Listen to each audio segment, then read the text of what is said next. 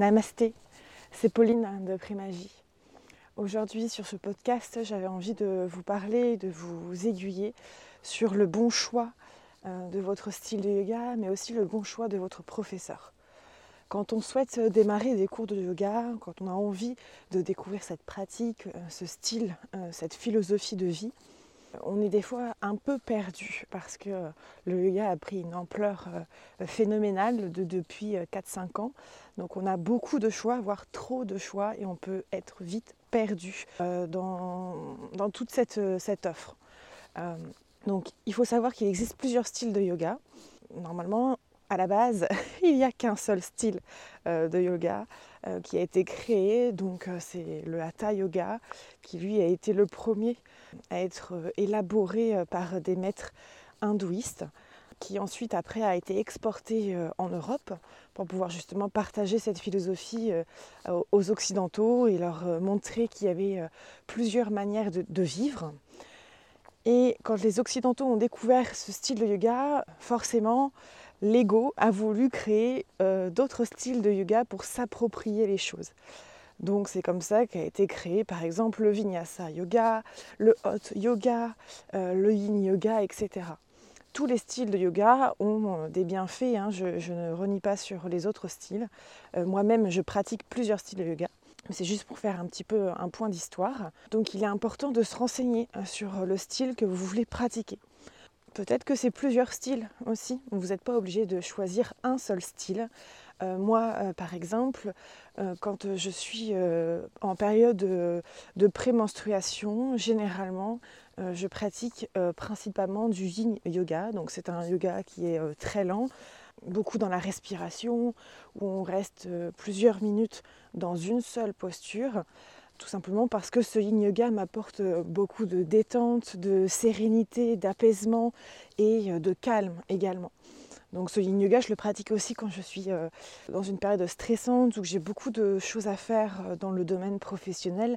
Ça me permet de retrouver justement mon centre et mon équilibre émotionnel. Et j'ai des jours où j'aime bien booster un peu mon énergie parce que j'ai la patate et j'ai besoin d'aller expulser, extérioriser euh, cette, énergie. Donc je vais plutôt pratiquer peut-être du vinyasa yoga, où là on est plus dans un enchaînement, un flot euh, de posture, où on essaye de changer de posture entre chaque inspire et chaque expire. Donc euh, on est plutôt dans, le dynamique. Donc c'est juste pour vous permettre de vous prendre conscience que plusieurs styles existent. Il faut juste savoir ce qui vous correspond dans l'instant présent. C'est pour ça qu'il est important de faire des séances d'essai pour voir quel est le style qui prédomine. Moi, je sais que ma, préférence première, c'est le hatha, parce que le hatha yoga, on est sur euh, quelque chose de modéré. On est à la fois entre le lent et le dynamique. Donc, euh, généralement, le hatha yoga correspond à la plus grande majorité des personnes. Donc, euh, ça permet de convenir à peu près à toutes les demandes. Surtout, il est très important voilà, de se laisser porter aussi par, par l'instant présent, de ne pas se fixer euh, toute une année à pratiquer que du hatha yoga, que du vinyasa, que du yin yoga, etc. Euh, tout simplement parce que bah, nos émotions évoluent, notre corps évolue, nos objectifs évoluent aussi. Donc on est peut-être amené euh, avec notre corps à traverser des expériences différentes. Donc forcément notre demande euh, dans le yoga va être différent. Donc laissez-vous l'opportunité et la possibilité de changer votre style de yoga en fonction de votre moment présent, de ne pas vous figer dans quelque chose euh, de euh, rigide. Le yoga est là aussi pour s'adapter à ce que vous traversez en tant qu'être humain. Donc autant vous laisser porter par ce que vous ressentez. Est-ce que j'ai envie de faire quelque chose de lent? Est-ce que j'ai envie de pratiquer quelque chose de très dynamique? Ou plutôt quelque chose qui est entre les deux? Ça vous permet de situer un petit peu le curseur au niveau de votre pratique.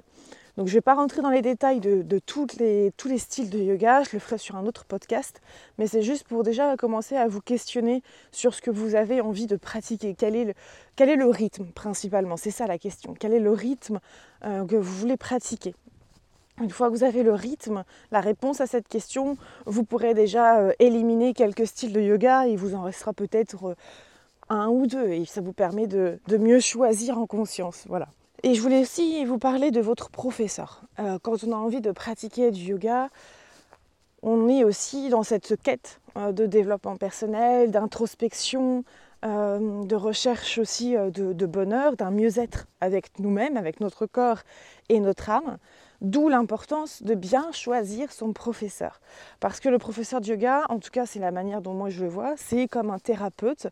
il est là pour vous, il est là pour écouter votre besoin, écouter votre histoire, savoir quels sont euh, réellement vos besoins, euh, que ce soit physique, émotionnel ou psychologique, pour qu'il puisse vraiment euh, adapter aussi à ce que vous traversez. Votre professeur ne doit pas avoir en tête un cours rigide et c'est à vous de vous adapter à votre cours.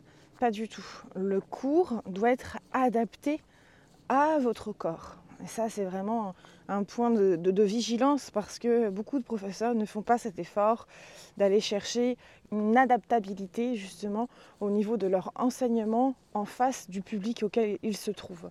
Donc c'est vraiment important de prendre le temps euh, de se renseigner sur son professeur, sur sa manière d'enseigner, également sur ses formations, parce qu'aujourd'hui, comme le yoga a pris une ampleur très importante, beaucoup de personnes peuvent être euh, soi-disant euh, professeurs de yoga et ils se sont formés en trois jours sur Internet. En tout cas, moi, ce n'est pas la façon dont moi je vois les choses. Un professeur de yoga doit recevoir la culture yogique, c'est-à-dire la, culture hindouiste, qui doit être transmise par des hindouistes, ce qui permet vraiment d'être immergé par cette culture, les traditions, aller comprendre le sens aussi, parce qu'avant tout, le yoga, ce n'est pas une posture, hein, ce n'est pas des enchaînements de postures, c'est une façon de vivre, une façon de penser, une façon de respirer. Une personne euh, yogique euh, doit être yogique au quotidien. Elle ne doit pas être que professeur de yoga pendant une heure tous les mardis soirs de 19h à 20h. Elle doit incarner le yoga dans son quotidien. Elle doit respirer cette philosophie de vie tout simplement. C'est une professeure aussi qui doit être euh, euh, dans, dans l'introspection, qui est toujours dans la recherche euh, de, comprendre les fonctionnements du métabolisme, les schémas de l'humanité, etc. C'est vraiment une recherche aussi psychologique et, philosophique à travers chaque, chaque cours et, et, chaque partage que vous pouvez recevoir.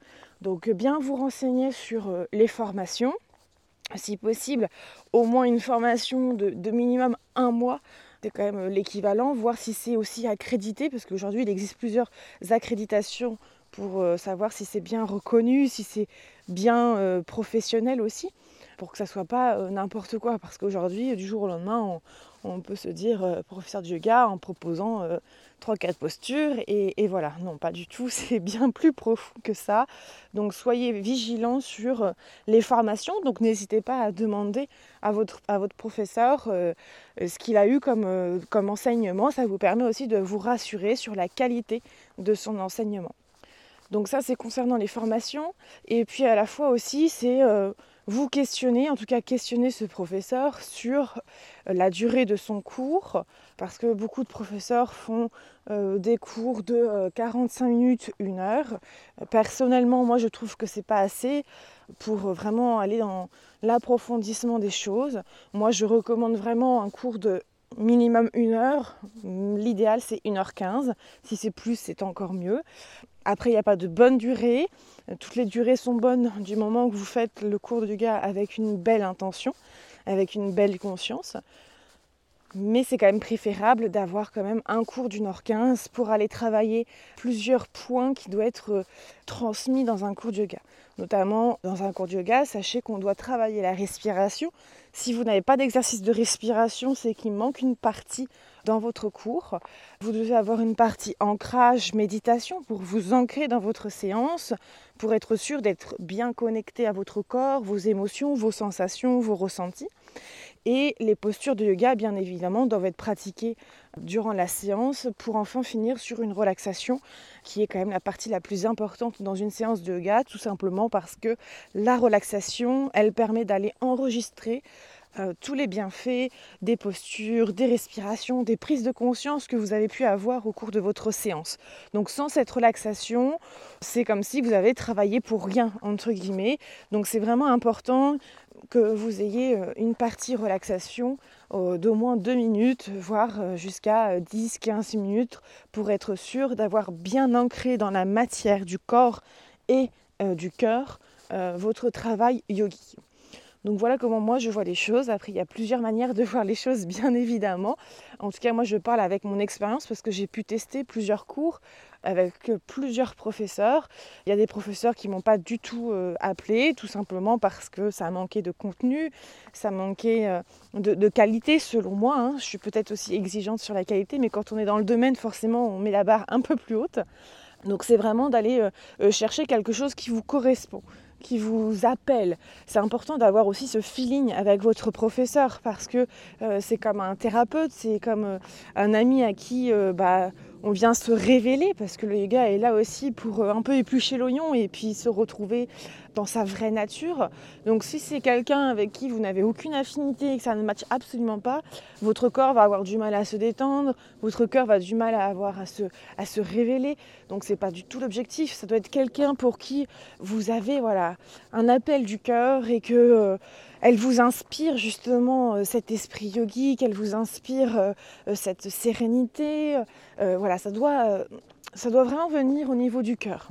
Et oui, aussi très important dans le choix de votre professeur, demandez-lui combien il y a de personnes dans ses cours, parce que euh, plus vous êtes nombreux, moins votre professeur va pouvoir vous corriger au niveau postural, mais aussi au niveau énergétique. Euh, c'est-à-dire que euh, si vous êtes 20, bah, évidemment le professeur n'aura pas le temps euh, d'aller euh, faire du cas par cas pour, pour vous corriger peut-être dans votre respiration, de vous corriger un pied qui est mal placé, mais aussi peut-être de vous aider à accueillir des émotions. Parce que des fois certaines postures, bah, ça vient monter, ça vient expulser euh, une sensation, une émotion, et euh, peut-être qu'il y a des larmes qui vont venir couler ou un grand sourire. Et des fois, on a besoin voilà, d'être accompagné par son professeur dans cette expérience émotionnelle. Et donc, bien évidemment, si vous êtes plus de 20 dans la salle, le professeur ne pourra même pas euh, avoir ce regard au niveau de votre vécu. Tout dépend ce que vous, recherchez, encore une fois. Hein. Si vous voulez euh, juste venir dérouler votre tapis euh, et, faire vos postures et repartir, les cours de 20 personnes sont complètement OK. Si vous voulez vraiment avoir euh, un lien, un contact, une relation particulière avec votre professeur, avoir cette recherche de découverte de soi, d'être guidé aussi, parce que le professeur est là pour vous guider tant dans vos postures, mais aussi dans vos émotions, dans vos sensations, et eh ben, je, vous invite à privilégier des cours en petit collectif, c'est-à-dire euh, euh, grand maximum, 12 personnes, pour le professeur ait le temps aussi d'avoir ce, ce, regard et cette perfection au niveau des postures pour, pour vous. Je récapitule, donc si vous voulez choisir votre professeur, renseignez-vous donc sur ses formations, sur ses expériences, combien de temps il enseigne, également. Ça vous permet de voir aussi son niveau, son expérience professionnelle. Bien évidemment, plus on enseigne, plus on, acquiert de l'expérience et des connaissances. Euh, renseignez-vous sur son style de yoga, quel est son style, euh, dynamique, euh, plutôt modéré ou plutôt lent combien de personnes sont présentes au niveau des cours et de savoir aussi bah, comment lui il voit les choses à travers les cours de yoga. Est-ce que pour lui c'est un cours physique purement euh, sportif ou euh, est-ce qu'il vient mettre une dimension euh, philosophique, énergétique, psychologique pour voir en fonction de ce que vous vous recherchez? Entre guillemets, ce que je peux résumer sur comment bien choisir son professeur. Et euh, encore une fois, avant de choisir votre professeur, posez-vous la question, ce que vous recherchez dans le yoga, quels sont euh, votre véritable besoin à travers cette expérience, qu'attendez-vous euh, du yoga pour pouvoir voilà, mieux cibler et mieux choisir votre style de yoga? C'était Pauline de Primagie, j'espère vous avoir aidé hein, dans votre recherche de cours de yoga et de professeurs. Si vous avez des questions, n'hésitez pas à me contacter sur Facebook ou sur Instagram, primagie.yoga. Namasté.